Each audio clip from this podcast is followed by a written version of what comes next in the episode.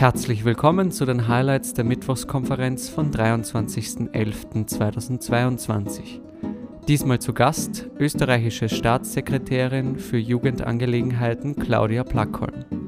162 Teilnehmerinnen und Teilnehmer waren zu Gast bei Professor Dr. Andreas Meislinger. Was ist eine Staatssekretärin? Jetzt einmal aus deiner Sicht, Staatssekretärin Claudia Plackholm, was ist das?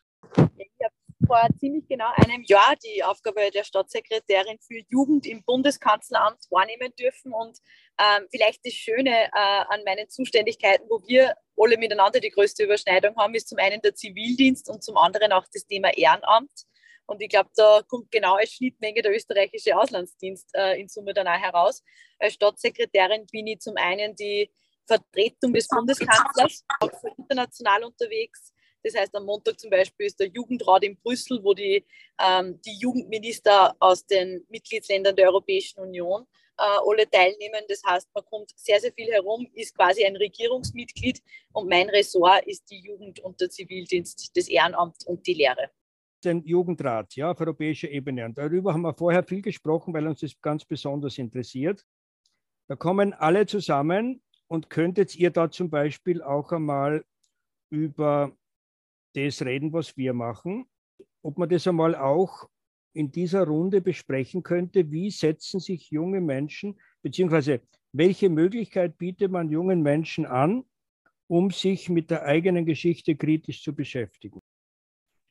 Also ich glaube, das, was auf europäischer Union, um es ganz kurz zu beantworten, vergleichbar ist, ähm, ist der Europäische Solidaritätskorps quasi ein Austauschprogramm, das durch Erasmus Plus unterstützt und ins Leben gerufen worden ist, ähm, wird in Österreich leider nicht mehr als Zivilersatzdienst angerechnet, weil wir die Situation haben, dass wir viele, viele Zivildiensteinrichtungen alleine in unserem Land haben und nur eine Bedarfsdeckung von 83 Prozent mit unseren über 14.000 Zivildienern pro Jahr zustande bringen. Aber es ist ganz einfach auch schön, dass der österreichische Auslandsdienst nach wie vor Gott sei Dank einer der Dienste ist, wo man auch den Zivildienst im Ausland machen kann mit Friedensdienst, Gedenkdienst und Sozialdienst. Ähm, also eine großartige Initiative, ähm, die es in unserem Land ganz einfach ergibt. Ja. Guten Abend aus Athen. Mein Name ist Maximilian Ammersdorfer und ich bin Gedenkdiener am Jüdischen Museum in Griechenland. Und meine Frage bezieht sich auf ein Interview aus den oberösterreichischen Nachrichten, das Sie gegeben haben vor nicht allzu langer Zeit. Und zwar geht es dort um die KlimaaktivistInnen der letzten Generation und sie haben da den Begriff Klebechaoten verwendet. Und wie Sie ja auch wissen, wie wir alle hier wissen, steuern wir auf eine Klimakatastrophe zu, ungebremst. Und auch beim, beim Klimagipfel in Ägypten hat es jetzt keine wirklichen Erfolge gegeben oder irgendwas Handfestes. Und mich würde interessieren, wieso Sie praktisch die Entscheidung getroffen haben, sich das, durch diese Aussage von den AktivistInnen zu distanzieren und nicht eben genau als Jugendstaatssekretärin auf diese Forderungen einzugehen und einen Dialog zu ermöglichen? Ja, zuallererst, also das ist ganz klar, dass jegliches Engagement junger Menschen, egal ob im politischen Bereich oder für eine Sache, ganz einfach auch zu laufen und sich zu engagieren, absolut begrüßenswert ist und vor allem im Klimaschutz mehr denn je notwendig, weil gerade die Jungen es sind, die gewissermaßen da auch Meinungsbildner für eine ältere Generation sind aber wo eine Grenze klar überschritten wird. Und deswegen habe ich es auch in diesem Interview als respektlos bezeichnet, ähm, ist, wenn, wenn es massive Auswirkungen ganz einfach auch auf das Zusammenleben hat. Und das merke ich ja im Gespräch mit vielen jungen Menschen, mit denen ich unterwegs bin, die nur den Kopf schütteln über diese Form des Aktivismus. Junge Menschen, die auch bei Fridays for Future beispielsweise mitgemacht haben, denen es wichtig ist, dass wir die richtigen Maßnahmen setzen für gelebten Klimaschutz, aber die sagen, das geht zu weit, ähm, weil ganz einfach, ja, das, was Polizeieinsätze erfordern, was die Staus und auch die Konsequenzen, wie man es in anderen Ländern gesehen hat, in Deutschland Rettungseinsätze erschwert worden sind und so weiter, ähm, dass das ganz einfach das Ziel auch verfehlt. Und aus diesem Grund ähm, möchte ja alle, die, die auf diese Art und Weise Aktivismus be betreiben, auch nur aufrufen, dazu wieder zu einer sachlichen Debatte zurückzukommen, weil man gerade im Klimaschutz ja die Menschen mitnehmen muss und viele wenden sich kopfschüttelnd ab und gerade auch viele junge Menschen und das darf auf keinen Fall passieren, weil wir ja jeden Einzelnen auch noch brauchen in, diesen, äh, in, dieser, in dieser Arbeit, ganz einfach für Klimaschutz äh, und, vor allem, und vor allem gegen den Klimawandel. Guten Abend, Claudia. Uh, mein Name ist Silvio Petschnik. Ich werde nächstes Jahr meinen Auslandsdienst in Bosuso in Peru abhalten. Und meine Frage war eben gewesen, was immer in der EU doch umstrittenes Thema ist, äh, nämlich das Wahlalter, ob, äh, ob 18 oder ob 16 war jetzt meine Frage gewesen. Wie sich herausstellt, in Deutschland haben sie das Wahlalter bei der EU-Wahl abgesetzt von 18 auf 16 und ich wollte einfach fragen, ob es deiner Meinung nach äh, angemessen ist, bei uns auch alles mit 16 wählen zu dürfen absolut wichtiges Thema, auf das setzen wir auf europäischer Ebene ein und das wird am Montag auch wieder von meiner Seite ähm, eingebracht beim Jugendministerrat in Brüssel. Äh, wir sind, ich glaube, das ist den wenigsten bewusst, eines von zwei europäischen Ländern, wo man mit 16 Jahren schon wählen darf. Das zweite Land abseits von Österreich ist Malta, die sind 2017 gefolgt und in Österreich haben wir 15-jähriges Jubiläum wählen ab 16.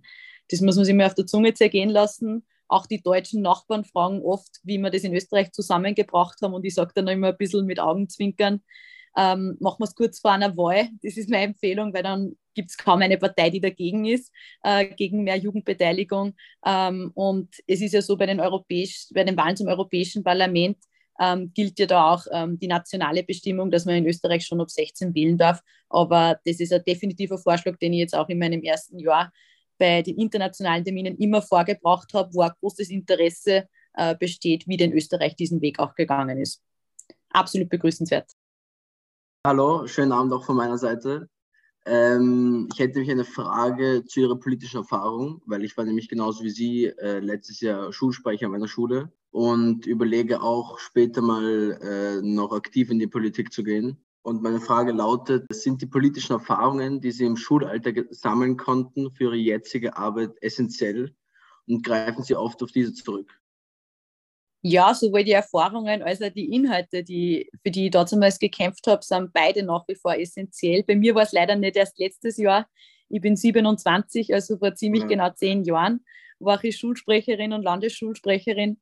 Aber das war ähm, für mich war es so extrem wertvoll, weil man mit so viel konstruktive junge Leute zu tun hat, die gerade in der Bildungspolitik was voranbringen wollen. Wir sind damals für politische Bildung als eigenes Unterrichtsfach zum Beispiel gelaufen.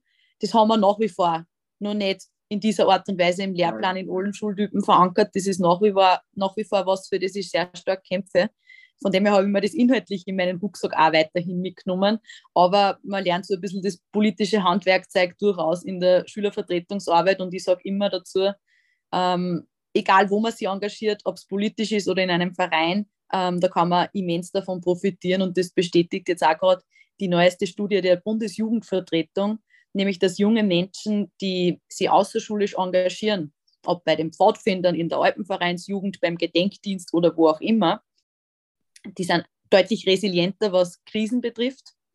Zum einen, ähm, also, also einfach eine, eine mentale Stärke, schon mal viel, viel mehr als andere. Äh, und zusätzlich auch den starken Willen und das Können, sie auch für die eigene Zukunft und äh, für das eigene Umfeld stärker einzusetzen. Würdest du sagen, dass du im Vergleich zu vielleicht Quereinsteigern einen kleinen Vor äh, Vorteil hast? Ich glaube, die Mischung macht es ganz immer. Quereinsteiger haben vielleicht fachlich eine ganz andere Perspektive, die sie in die Politik einbringen, wie zum Beispiel Martin Kocher als Wirtschaftsminister. Ähm, ich habe halt dieses gerade dieses, dieses, ja, Menschen an den Tisch holen, Ideen zu challengen, ähm, sehr stark aus der Schülervertretung mitgenommen. Auch das Debattieren bestimmt. Sie hörten die Highlights der Mittwochskonferenz von 23.11.2022. Für Details zu kommenden Mittwochskonferenzen sowie allgemeinen Informationen zum österreichischen Auslandsdienst besuchen Sie unsere Website www.auslandsdienst.at.